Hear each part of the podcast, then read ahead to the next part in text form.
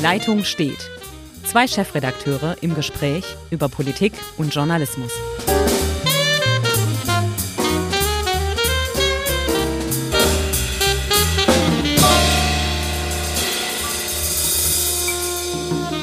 Herzlich willkommen zu einer neuen Folge Die Leitung steht. Mein Name ist Henrik Roth, ich bin der Chefredakteur der Schwäbischen Zeitung und in Ulm sitzt Uli Becker, Chefredakteur der Südwestpresse. Genau, schönen guten Tag, guten Morgen an alle Hörerinnen und Hörer. Ähm, hallo Hendrik. Ähm, ich ja, ja, die Leitung steht. Die Leitung steht und eigentlich sollte sie eher nach Erfurt stehen oder nach Berlin, oder?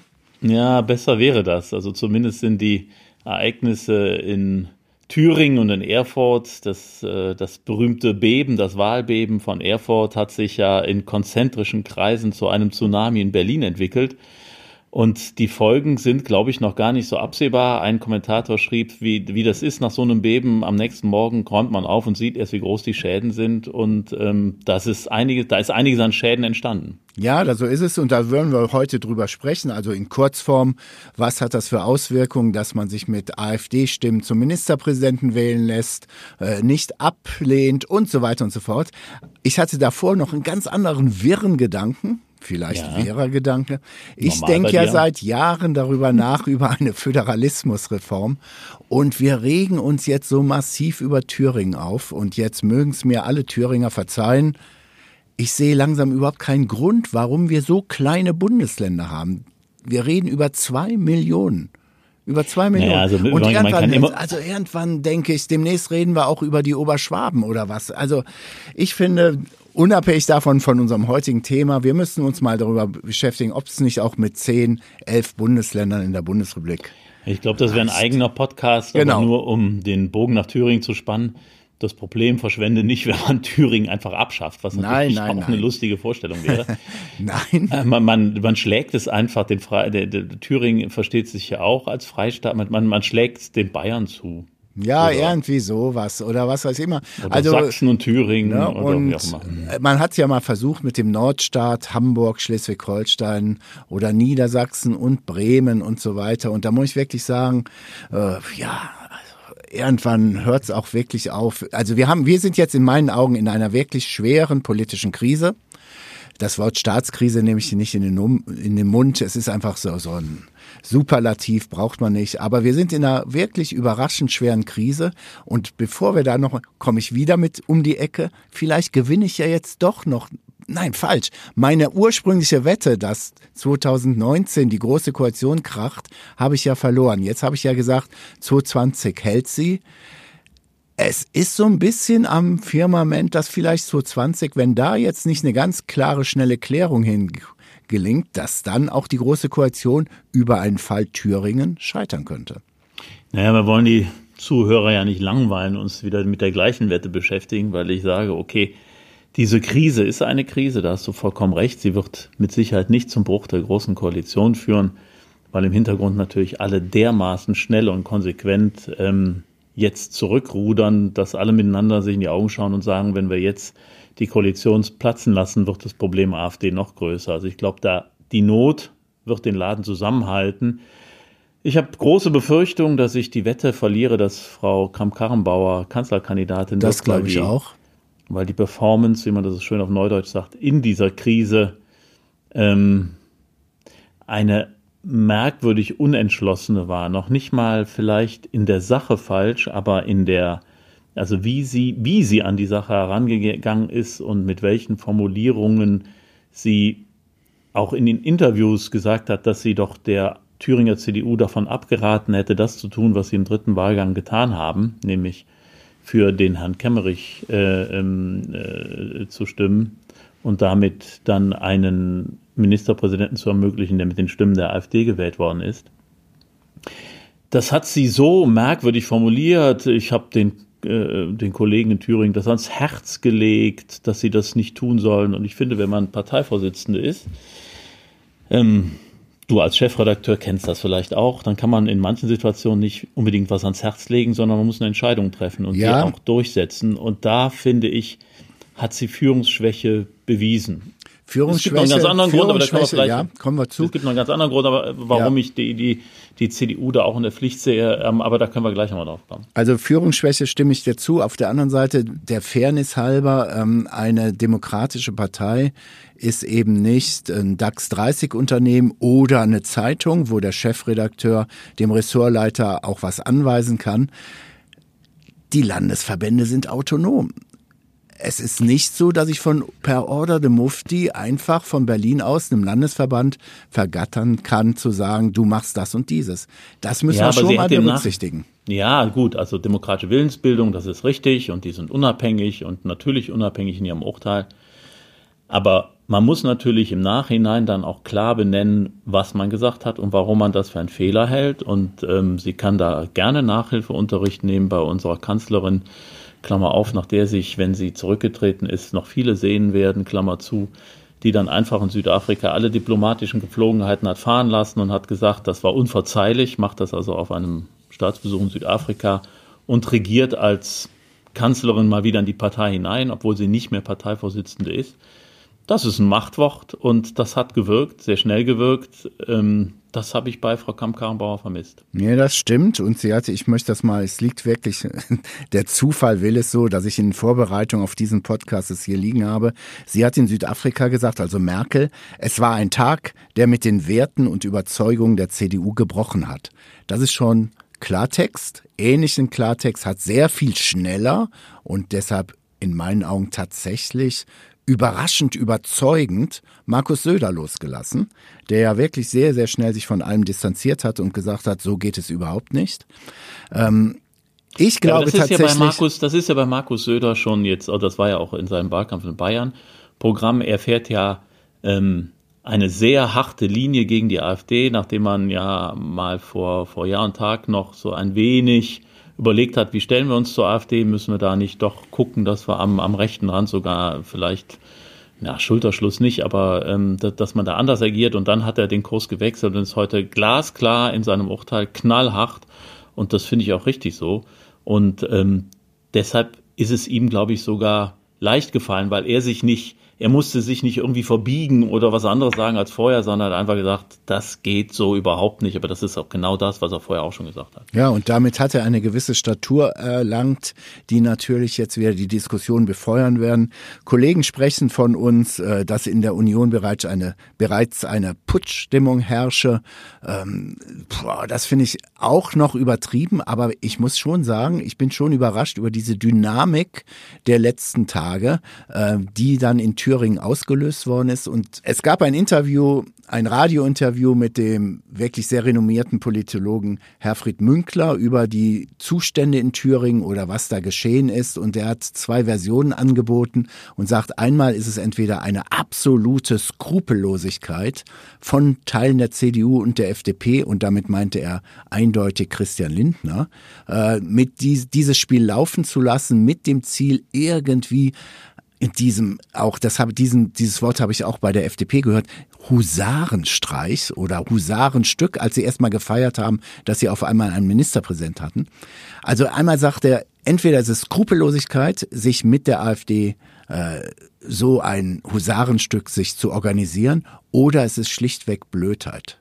und manchmal denke, also ich neige zu letzterem oder auch zu einer völligen Unterschätzung der Situation. Ich neige zu der gleichen Ansicht wie du, da sind wir uns mal wieder einig. Ähm, der Satz, dass man nicht Strategie vermuten muss, wo Dummheit hinterstecken kann, der ist natürlich absolut gültig und wahr. Es war politische Dummheit und Blödheit, ähm, mit, der die, mit der die CDU dort in Thüringen gehandelt hat. Ich glaube nicht an die Version und deshalb bin ich auch ein bisschen ähm, oder, oder, oder bin nicht der Meinung äh, der Kommentatoren, die also jetzt diese, dieses ganz große Ding herausholen und wir müssen jetzt äh, Lichterketten machen gegen, ähm, gegen, diese, gegen diese Wahl, weil die CDU fördert den Faschismus und so weiter ja. und so fort. All das, was mitschwang, halt mal die Kirche im Dorf lassen. Also ganz langsam. Das war da ein bin ich jetzt ganz mieser dir. Tag. Das war ein ganz ja. mieser Tag für die Demokratie. Es ist ganz schief gelaufen. Aber ich würde mal sagen, es war und das ist eigentlich noch viel schlimmer. Es war eine, die Mischung aus politischer Dummheit und Machtgier. Und beides sind Motive, die sind furchtbar. Und da haben Menschen nicht nachgedacht, was das für Konsequenzen nach, nach sich ziehen könnte.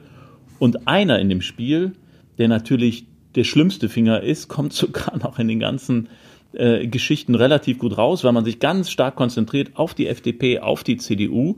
Björn Höcke, der das mieseste Spiel gespielt hat, weil er einfach gesagt hat, ich lasse alle demokratischen Regeln außer Acht und wähle jetzt nicht meinen Mann, sondern anderen Mann. Warum? Weil sein Ziel ist Destruktion, Zerstörung, Verwirrung stiften. Und er sitzt zu Hause, lacht sich schimmelig, weil genau das passiert ist. Diese politische Szene in ganz Deutschland, nicht nur in Thüringen, ja. läuft herum wie ein aufgeregter Ameisenhaufen und weiß nicht, was sie damit anfangen soll. Und das ist einfach schrecklich, weil, und, und da komme ich zu dem Punkt, warum die CDU viel früher mitschuld ist. Die CDU hat in Thüringen versucht, mit Bodo Ramelow ähm, in eine Annäherung zu kommen. Mike Moring hat äh, versucht, äh, ist ein Bündnis möglich mit, mit den Linken geführt unter Bodo Ramelow. Dazu muss man wissen, dass Bodo Ramelow der Linke ist, der eigentlich, wie manche andere Politiker, vielleicht in Baden-Württemberg auch, eigentlich in der falschen Partei ist. Der ist kein Linker, sondern der ist irgendwie eine gemäßigte hm, SPD. Er würde das C er ist überzeugter Christ und praktizierender Christ. Er würde das C in der CDU sogar noch höher halten als die meisten CDU-Mitglieder selber. So, dann kommt aus Berlin die, die, der Pfiff, hey, lasst es sein, das geht überhaupt nicht, dann sind wir nicht mehr kampagnenfähig, wir dürfen nicht mit den Linken reden.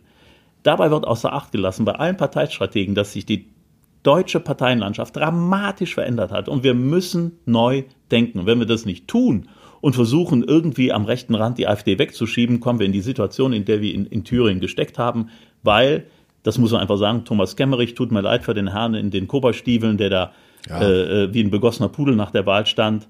Solche Vollpfosten, die machen dann Dinge, die einfach vollkommen daneben sind. Der hätte sich hinstellen müssen und hätte sagen müssen, Freunde, mit den Stimmen will ich nicht gewählt werden, aber die Macht korrumpiert, das ist ja so schön, mal Ministerpräsident zu sein und er hat die Wahl angenommen. Das ist schändlich. Da bin ich auch bei dir. Ich frage aber auch, ähm, ja, der Kemmerich ist überfordert gewesen. Wahrscheinlich sind sehr viele Landtagsabgeordnete überfordert gewesen. Der schon eben von mir erwähnte äh, Professor Münkler sagte, ja, äh, das politische Personal ist auch nicht mehr wirklich up-to-date und wer da in den Landtagen sitzt, das sind natürlich auch Ergebnisse von einer Sozialisierung. In der DDR wurde das Dritte Reich immer als Faschismus dargestellt, also als Klassenkampf ähm, mhm. und nicht der Nationalsozialismus und so weiter. Das, also, also die Leute gehen da teilweise mit ganz anderen äh, von ganz anderen Positionen an die Debatte mit der AfD heran. Also es wird schwierig.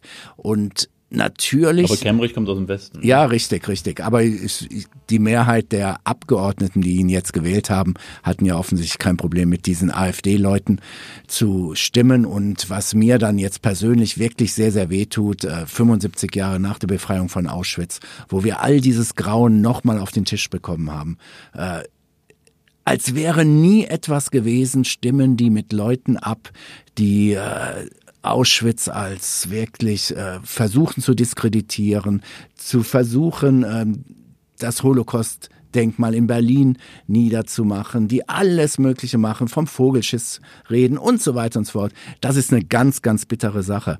Aber ja, aber ich finde, ich finde, da ist ja der Punkt. Also ähm, diese, die, mit, mit den Abstimmen, ich, da bin ich ja, ich, ich glaube ja, es ist komplette politische Dummheit gewesen. Ich glaube nicht, dass es klar war, dass die AfD ähm, ihren eigenen Kandidaten nicht unterstützen würde und sich ähm, auf den äh, FDP-Kandidaten äh, ihn wählen würde. Ich glaube, das war, war denen nicht klar. Deshalb glaube ich im Vorhinein, das ist ja nun geheime, eine geheime Wahl, im Vorhinein glaube ich nicht, dass, dass man sozusagen äh, Billingen in Kauf genommen hat, dass man mit den Stimmen der, wie, also Björn Höcke darf Faschist genannt werden, also dass man mit den Stimmen dieses Faschisten ähm, dann tatsächlich äh, Ministerpräsident wird. Aber dass man dann im Nachhinein, als man weiß, was passiert ist, dass man im Nachhinein nicht sagt, mit diesen Stimmen will ich nicht regieren. Das ist schändlich und das zeigt die Schwäche des politischen Personals, das zeigt ja die Machtgier und dass dann auch Christian Lindner ja, der, der, der große, coole Vorsitzende, wir erinnern uns alle an den Abbruch ja. der Jamaika-Verhandlungen. Es wird ja ständig hämisch wiederholt und ich tue es genauso gerne. ja, äh, besser, besser äh, nicht regieren als falsch regieren, der dann diesen Standpunkt, den er da vehement vertreten hatte und sich als Held feiern lassen wollte, was am Ende auch nicht so ganz funktioniert hat, dass er diesen Standpunkt nicht sofort eingenommen hat, das werfe ich ihm auch vor. Und ich finde, das ist, ist dann, also das Spiel danach war viel jämmerlicher noch als das, was äh, im Landtag passiert ist. Und jetzt wird es ja deutlich schwieriger, weil jetzt reden wir ja gar nicht mehr über thüringische Landespolitik oder auch über äh, Björn Höcke oder heißt er Bernd Höcke, wie auch immer. Wir bleiben bei Björn. Äh, wir reden jetzt über Bundespolitik und Christian Lindner hat in meinen Augen den größten politischen Fehler seiner gesamten Karriere hingelegt, indem er dieses Spiel erstmal hat spielen lassen. Er hätte viel früher einschreiten müssen. Es gibt ja genügend Äußerungen von Kemmerich und anderen Politikern, dass die Berliner Parteiführung in all diese Planspiele involviert war. Und wie er dann aufgetreten ist, ist, glaube ich, äh, möglicherweise der Beginn vom Ende. Denn äh, jetzt wird es ganz spannend zu sehen. Stand heute oder Stand morgen oder wie auch immer wird es keinen wirklichen Alternativ, böse das Wort in diesem Zusammenhang, aber Gegenkandidaten oder Kandidatin zu Christian Lindner geben. Aber der Vertrauensverlust oder der Glaubwürdigkeitsverlust der FDP der letzten Stunden und Tage, der wird richtig reinhauen. Und da bin ich mal gespannt, wie das Lindner überstehen will. Ähm, ich würde sagen, das Spiel ist da tatsächlich offen. Ich bin sehr gespannt auf die Umfragen, die es dann äh, jetzt in der nächsten Zeit geben wird, wie viel Prozentpunkte das die FDP kosten wird. Ich könnte mir vorstellen, es wird ähm, sie den Einzug ähm, in Hamburg in, in Hamburg kosten, ähm, weil sie da ja in den Umfragen so um die 5 Prozent liegen, knapp über 5 Prozent. Und ähm, da, da braucht es ja nicht viel, um sie dann unter die 5%-Hürde sinken zu lassen. Und das ginge dann wirklich voll auf Kosten ähm, von Herrn Lindner und, und auch Herrn Kemmerich, ähm, weil, wie gesagt, der Umgang danach war jämmerlich. Und du hast natürlich recht, dass man vorher darüber nachgedacht hat und das aufstellen lassen im dritten Wahlgang. Ähm, das hat ja gezeigt, wir wollen einfach mal dieses Spiel spielen und wir wollen vor allem den Linken keine Stimme gönnen. Und da bin ich auch wieder in Berlin man muss halt in der deutschen Parteienlandschaft darüber nachdenken, muss man auch in den Parteizentralen darüber nachdenken, dass man neue Bündnisse schmiedet und auch über alte Denkverbote hinweg geht, weil äh, sonst wird man der AfD nicht Herr und das politische Personal der AfD besitzt eine, darf man das sagen, kriminelle Energie, aber zumindest eine, eine perfide Art, mit den Instrumenten der Macht umzugehen, die treiben solche Kemmrichs vor sich her, weil der ist intellektuell dem Höcke komplett unterlegen und der Höcke hat es halt, wie gesagt, sehr perfide gespielt. Und ja. da muss man in Berlin drüber nachdenken. Was passiert da? Was passiert in diesem, in diesem Spiel mit den Parteien? Und müssen wir nicht andere Konsequenzen ziehen? Aber ist das ähm, Berliner Personal, ich gehe jetzt wirklich mal auf die die Top-Leute der Bundesliberalen. Wir haben jetzt über Christian Lindner geredet. Dann reden wir mal über Wolfgang Kubicki, stellvertretender Parlamentspräsident, äh, rhetorisch wie Lindner sehr, sehr geschickt und der war ja hellauf begeistert. Hellauf begeistert über die Wahl seines Parteifreundes und so weiter. Ich finde, wir müssen mal wirklich die Leute abchecken zwischen guter Rhetorik und Substanz. Und äh, da klaffen äh, wirklich in meinen Augen riesen, riesen Grand Canyons weil der Kubicki, Weil der Kubicki ein, ein Mensch ist, der auch immer wieder auf den Show-Effekt setzt. Und, und den, den hat das einfach begeistert, dass er da in Kuh gelandet ist und hat nicht darüber nachgedacht, was das eigentlich äh, für die ganze Parteienlandschaft und für seine eigene Partei bedeutet. Also äh, ein Lautsprecher, der ähm, um keinen Gag verlegen ist, aber vielleicht sollte man darüber nachdenken, was passiert da am zweiten, am dritten und am vierten Tag. Exakt. Und es gibt also dieser Glaubwürdigkeitsverlust. Ähm Rühlke, Fraktionschef der FDP in Stuttgart, äh, hat versucht, so die äh, Dinge etwas klarzurücken. Äh, Rühlke ist ziemlich bekannt im Lande, auch wegen seiner wirklich sehr, sehr glaubwürdigen AfD-Gegnerschaft. Ja. Nichtsdestotrotz hört man sich einen Rülke dann erstmal an oder auch seinen Parteifreund Teurer, mit dem wir auch gute Kontakte unterhalten. Teurer hat als allererstes erstmal gratuliert, wo ich sage, Leute, habt ihr allesamt euren, euren Instinkt verloren? Ja, gut, aber das, das ist ja, ähm, wahrscheinlich ist es der, der Reflex einer Partei, die immer wieder versucht und kämpft, über die 5%-Hürde zu bekommen und plötzlich hat sie einen Ministerpräsidenten und da setzt das Denken aus. Da ist man dann doch wieder bei der Machtgier dass man sagt, toll, toll, toll, wir haben zum ersten Mal einen, einen stellen einen Ministerpräsidenten seit 1945 oder seit 1952 vielmehr. Außer ähm, Baden-Württemberg. und denkt aus zweierlei, also das ist aus zweierlei Gründen wirklich Demokratie theoretisch eine, ein, wirklich eine Schande. Ich sage so, wie es ist. Erstens die Stimmen der, der AfD, die ihm dazu verholfen haben und ähm, er, der, der Herr Kemmerich hat den Wählerwillen verhöhnt. Glaubt denn ein Mensch, dass die fünf Prozent, die in, in, in Thüringen die FDP gewählt haben, äh, Klammer auf, 73 Stimmen äh, waren sie über der fünf Prozent Grenze, also ja. es war äh, wirklich knapp. Glaubt denn irgendjemand, dass, dass die den gewählt haben, weil er Ministerpräsident hätte werden sollen? Also das heißt, der, der, der, der Wählerwille wird mit Füßen getreten, dass eine 5%-Partei glaubt, sie kann den Regierungschef stellen. Was soll das denn? Ja, und da sind wir bei dem Thema, äh, was ja im Moment dann auch die CDU zerreißt. Äh, will man jetzt Neuwahlen oder will man nicht doch versuchen, mit diesem Parlament irgendwie eine Regierung hinzubekommen? Und ähm, da ist ja wirklich ein ganz, ebenfalls ein massiver Riss in dieser Partei, und zwar Bundes-CDU, die Neuwahlen fordert, gegenüber Landes-CDU, die sagt, Moment mal, wir haben jetzt gerade abgestimmt und so weiter. Natürlich hinter verschlossener Tür sagen, wenn wir jetzt wieder wählen, kriegen wir nochmal richtig einen auf die Mütze. Ähm, das wird spannend zu sehen sein, denn jetzt muss, wenn man nicht Neuwahlen haben will, nämlich genau das tun, was du eben gefordert hast, ich muss mich dann im Interesse einer wirklichen möglichen Regierung äh, auch mal mit den Linken zusammensetzen und über Tolerierung sprechen und so weiter und so fort. Ähm, und das scheint ja jetzt ein bisschen ins diese, diese Brandmauer, die rhetorisch äh, gegen die Linken aufgebaut worden ist, ähnlich wie bei AfD, die scheint ja einzureißen, denn ich weiß nicht, ob du es gesehen hast, äh, Sachsens Ministerpräsident Kretschmer, der ja auch in einer schwierigen Lage ist und derzeit eine SPD-Grünen, SPD-Grüne CDU-Regierung anführt, hat seinen Parteifreund in Thüringen geraten, ey Leute, ihr könnt die Linke nicht ignorieren.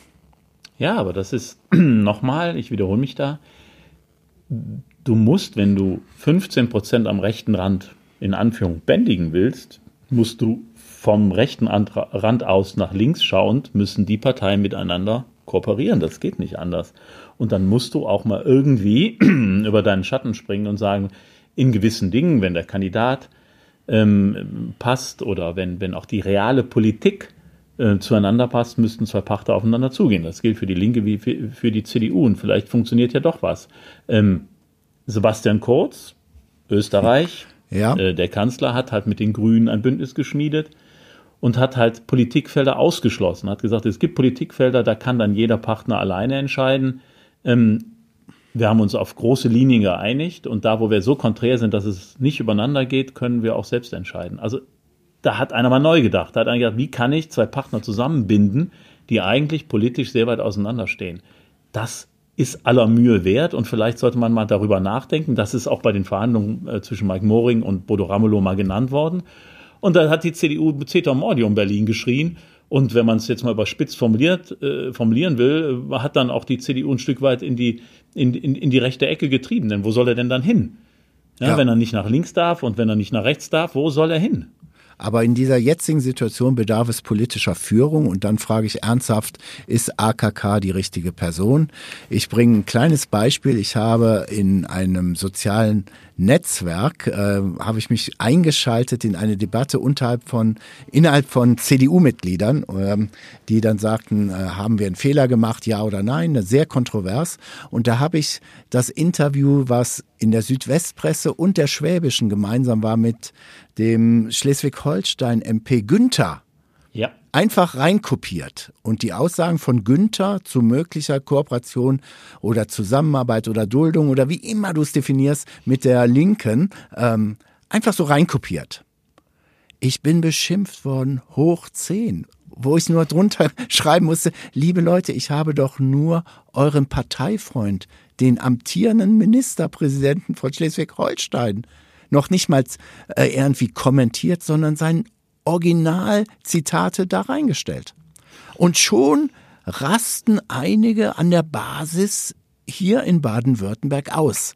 Will sagen, wir machen es, ich glaube jetzt tatsächlich, wir als Journalisten, die den Politikbetrieb äh, uns anschauen, analysieren, machen es uns dann auch ein bisschen leicht zu sagen, jetzt macht das und dieses.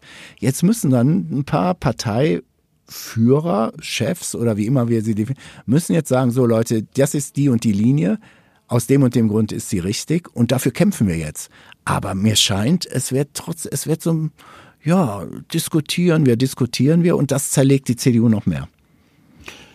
Ja, es gibt natürlich in der CDU auch starke Kräfte, die, die ähm, doch sehr weit äh, rechts in der CDU stehen und die können sich das mit der Linken nicht vorstellen. Die können sich es vielleicht sogar eher mit der AfD vorstellen, also mit einer AfD, die, sagen wir mal, nicht auf Höckekurs liegt. Da, glaube ich, gibt es dann doch so den einen oder anderen, der da in der CDU nach rechts schaut und, und liebäugelt. Du kannst ähm, ja diese Splittergruppe Werteunion nennen. Genau, die Werteunion und ähm, die sind natürlich alle stramm gegen AKK, das, das, das ist klar, die, wollen sie auf keinen Fall da sehen und jetzt kommt es darauf an, wie stark wird dieser Flügel. Ich habe das Gefühl, dass, ähm, wie gesagt, nach, nach dieser Geschichte in Thüringen es für AKK nochmals viel schwerer wird, sich da ähm, an der Spitze zu halten, weil sie halt Führungsstärke hat vermissen lassen. Und ich glaube ja, dass das Geheimnis von Angela Merkel und ihrer langen Kanzlerschaft und auch äh, ihrer langen Zeit als Parteivorsitzende darin liegt, dass sie in den entscheidenden Momenten sehr hart, sehr hart agieren konnte ähm, und sehr eindeutig agieren konnte. Ähm, und wenn es darauf ankam. Und das hat AKK bisher noch nicht bewiesen. Und da denke ich, wenn sie das nicht hinbekommt, wird sie sich auch nicht dieser, dieser ähm, Jungs, vor allem aus dem, aus dem rechten Lager, erwehren können. Ja, und die Frage ist dann tatsächlich, wie lange ist dann auch eher das Lager äh, mit AKK es hält, die, die hinter AKK stehen. Denn es gibt ja auch genügend Liberale in der CDU, die äh, nur noch den Kopf schütteln und wir beide kommen ja ursprünglich aus Nordrhein-Westfalen und da haben wir ja den dortigen Ministerpräsidenten Laschet, der könnte ja tatsächlich zum Königsmacher werden. Also wir sind jetzt wieder ein bisschen am Spekulieren oder ich bin wieder am Spekulieren, aber Stand heute glaube ich definitiv nicht, dass wenn es AKK nicht gelingt, in kürzester Zeit ganz klar zu machen, ich bin es. Ich denke gerade an das Zitat von Westerwelle, was mir leider nicht so richtig einfällt in, mit Möllemann. Wie war es mit in jedem Schiff, das auf jedem Schiff, das dampft und segelt, gibt es einen, der die Sache regelt und das bin ich. Genau. Ähm, hat er gesagt. Ja, genau, das, das, ist, halt die so. Nummer. Und ist AKK fähig, diesen Satz zu bringen? Ja oder nein? Und das, das muss. Aber ja, vor allem kann sie ihn umsetzen. Also das, ja. kann sie diesen Satz tatsächlich umsetzen und der ist halt, auf so einem Dampfer wie der CDU gelegentlich wirklich wichtig ähm, oder, oder äh, laufen da alle in alle Richtungen davon und sie kriegt die nicht mehr eingefangen. Und dann kommen wir wieder nach Thüringen, als sie jetzt nach Erfurt gefahren ist. Alles, was ich jetzt auch mit Kollegen, mit ein paar gesprochen und so weiter, was mich schon äh, überrascht, fassungslos ist ein viel zu großes Wort, aber wirklich total überrascht. Bei der Debatte jetzt mit der CDU-Landtagsfraktion, was zu tun ist, soll sie erst nach vier Stunden das Wort ergriffen haben. Nach vier Stunden. Und ist, also, ich meine, wenn das stimmt, äh, da muss ich sagen, uiuiui, da, äh, hallo Berlin, wir haben ein Problem. Und das Gleiche gilt ja auch trotz allem, äh, bei Christian Lindner, denn da sagen alle äh, Beobachter, die nah an der FDP sind, dass Christian Lindner seinem zu dem Zeitpunkt Ministerpräsidentenkollegen Kemmerich gesagt hat, du trittst jetzt zurück oder ich trete zurück.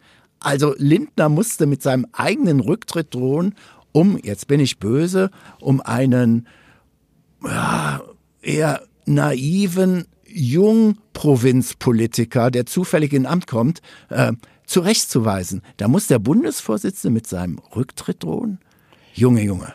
Ja, aber das, das zeigt doch, wie, wie, ja, wie soll man sagen, wie, wie, wie planlos ähm, die etablierten Parteien gegenüber solchen Störungen im, im normalen Verlauf, ähm, wie, wie sie sich verhalten und wie, wie ratlos sie sind, was sie dann in diesem Moment tun sollen. Und deshalb bin ich der Meinung, dass sich die Parteien wirklich auch zusammensetzen müssen, ganz jetzt gar nicht, es geht nicht um Koalition, aber vielleicht tatsächlich mal zusammensetzen müssen und sagen, wie müssen, können, können wir eigentlich zusammen gegen diese AfD agieren? Also sie, sie müssen mal diesen politischen Gegner als gemeinsamen Gegner definieren.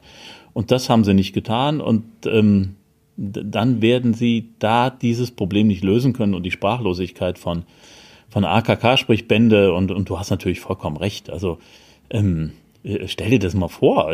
Früher hätte irgendwie wäre irgendein FDP Provinzpolitiker aus der Spur gelaufen und Hans-Dietrich Genscher hätte mit seinem eigenen Rücktritt gedroht oder ja, Kinkel. Deshalb, also die, die, hätten den in den Senkel gestellt, dass es kracht und dann wäre Ruhe gewesen. Und ich möchte nicht hier einem ähm, autoritären Stil das Wort reden, aber einer Entscheidungskraft. Es muss doch Entscheidungskraft in der Politik geben. Ja, ich bin, also ich komme nochmal zu dem Westerwelle Bonmot. Äh, man denkt auch direkt an ein paar Leichtmatrosen, die. Also es ist, es ist ausgesprochen schwierig. Es ist, glaube ich, besorgniserregend für jeden Demokraten. Nichtsdestotrotz denke ich, sollte man dir zustimmen zu Beginn, äh, ein bisschen die Kirche im Dorf lassen. Ähm, weil ja die Reaktionen dann doch sehr klar waren. Also es gibt schon noch rote Linien in dieser Republik, äh, wo man an dem Abend der Wahl dachte, es ist jetzt alles durch. Ja, also das finde ich auch. Also es ist eine, eine veritable Krise. Es ist eine, wie ich finde, da wiederhole ich mich auch, politische Dummheit. Aber es ist jetzt nicht die die Götterdämmerung oder die, die Dämmerung des, des Faschismus in Deutschland, da wehre ich mich einfach gegen das schon zu sehen, weil die auch die Vergleiche, die immer wieder bemühten Vergleiche mit der Weimarer Republik stimmen einfach nicht. Also Thüringen ist nicht mm, die Weimarer Republik. Nein, ich glaube hast, auch. Ich glaube du hast auch vollkommen die, ja. recht. Es sind, es sind zweieinhalb Millionen. Also das heißt, es ist, es sind zwei Millionen weniger als in Berlin leben äh, oder oder anderthalb ja. Millionen Menschen weniger als in Berlin leben. Ähm, und ja, also das da, man muss sie lehren und die Konsequenzen daraus ziehen. Man muss sehen, welcher Politiker sich tatsächlich dann in so einer Herausforderung schwach verhält und man muss überlegen, ob es dann der Richtige ist, der so ein Land führen kann oder die Richtige. Das hat, das hat wirklich Auswirkungen auf die Berliner Politik. Aber auch die einmütige Reaktion aller anderen Parteien, die einmütige Reaktion der Medien, die Reaktion der Menschen, die auf die Straße gegangen sind, zeigen doch auch, dass man, ähm, dass, dass man da voller Hoffnung sein kann, dass das halt ja die die Störfeuer eines eines äh, durchgeknallten Parteivorsitzenden sind in Thüringen, nämlich von Herrn Höcke, aber ansonsten ähm, es keine so schlimmen Konsequenzen hat, wie viele Menschen glauben machen wollen. Ja, und es hätte aber trotz allem, was mich ein wenig doch beschäftigt, ist die Tatsache, dass aus einer Landtagswahl tatsächlich dann auf einmal Bundespolitik wird, ähm, dass es sogar Auswirkungen hat auf eine, die da in Thüringen ja überhaupt nicht regiert, auf eine große Koalition, ob sie nun groß ist oder nicht, halt zwischen SPD und Union, das äh, bisher sehr ungeschickt agierende SPD duo was jetzt die zwei neuen Parteivorsitzenden äh, dringen auf einmal durch mit den Worten, wir müssen darüber super schnell reden. Und auf einmal hat man das Gefühl, ah, Vielleicht wäre das das Vehikel, diese ungeliebte Koalition zu brechen. Also wirklich, es passiert irgendwas in Deutschland, was vielleicht sogar unter dem Radar war. Ich glaube langsam, dass in den Berliner Parteizentralen von FDP und CDU, obwohl man seit ewigen Zeiten wusste, was da passiert, es im Großen und Ganzen überhaupt nicht diesen Stellenwert bekommen hat für die Entscheidungsfinder, wie er jetzt da ist. Ja, das kann sein, aber ich, ich glaube eher, dass halt im Moment mit großer Nervosität Politik gemacht wird. Also Politik ist im Moment sehr, sehr nervös, sehr, sehr unruhig. Das führt dann auch dazu, dass so nicht nachvollziehbare Entscheidungen wie in Erfurt äh, passieren und fallen. Und dass die Reaktionen dann auch manchmal, wie ich finde, unverhältnismäßig ausfallen. Im Grunde genommen, wenn sich alle einig gewesen wären in ihrer Linie, wäre die Sache innerhalb von, von einer Stunde beendet gewesen dann hätten die Parteivorsitzenden gemeinsam gesagt, äh, äh, bei euch setzt es aus, ähm, das, das wird niemals die Unterstützung von den Parteizentralen bekommen und dann wäre die Sache erledigt gewesen. Ähm, ja. Also die, die, die, die, diese Aufgeregtheit und die, Äh, also ich, ich bin es ja schon, ich komme ich komm mir ja peinlich vor, wenn ich dann mich immer wieder auf Markus Söder beziehe, aber der hat dann einfach relativ schnell das gesagt, was gesagt werden muss und ähm, das hätte vielleicht man sich auch von den beiden anderen von CDU und FDP gewünscht. Exakt, ein schönes Schlusswort und wir schauen einfach mal weiter. Ähm, mittlerweile glaube ich, jede Woche hat eine neue Überraschung parat. Warten wir mal ab, was jetzt passiert. Ähm, denn wir, wir, ich, wir kehren einfach nochmal ins Land zurück. Äh, also mich würde nächste Woche interessieren, obwohl wer weiß, ob das Bestand hat, aber trotzdem oder in unserem nächsten Podcast ähm, Winfried Herrmann, der Erneuerer der Mobilität in Baden-Württemberg, hat ein Bahnproblem. Das finde ich auch spannend, aber das können wir ja nächste Woche. Machen. Ja, und ich erzähle nur noch mal ganz kurz, als dann Thüringen hochgeploppt ist. Wir hatten eine ganz andere Planung, denn darüber haben, hätten wir sonst auch mal reden können. Der aus dem Schwarzwald stammende Bischof Genswein ist mehr oder minder entmachtet worden oder wie man es bezeichnen will vom Papst Franziskus wegen Position und so weiter. Das hat war bei uns geplant als Leitartikel und ja. ich habe mir schon Gedanken gemacht, was schreibe ich alles, bis dann auf einmal unser Chef vom Dienst und reinkommt und sagt, wir haben einen liberalen Ministerpräsidenten in Thüringen. Also es gibt Überraschungen in unserem Job, ähm, die sind schon ziemlich witzig. Und das, und das Schöne, uns gehen die Geschichten doch nicht aus. Also Georg Genswein beweist es. Ähm, auch im Vatikan oder selbst im Vatikan ist, sagen wir mal, die, die politische oder kirchenpolitische Auseinandersetzung mindestens so aufgeregt und mindestens so groß wie in Thüringen und Berlin. Man bekommt es nicht immer mit, aber unter, den, äh, unter dieser Decke oder beziehungsweise hinter den Mauern des Vatikan, ähm, da, ähm, da kracht es somit auch gewaltig. Wäre ein wunderbares Thema. Können wir auch mal demnächst machen. Ja. Alles klar. Dann wünsche ich dir eine schöne Woche. Bis dann. Ja, bis dahin, Henrik. Tschüss. Ciao.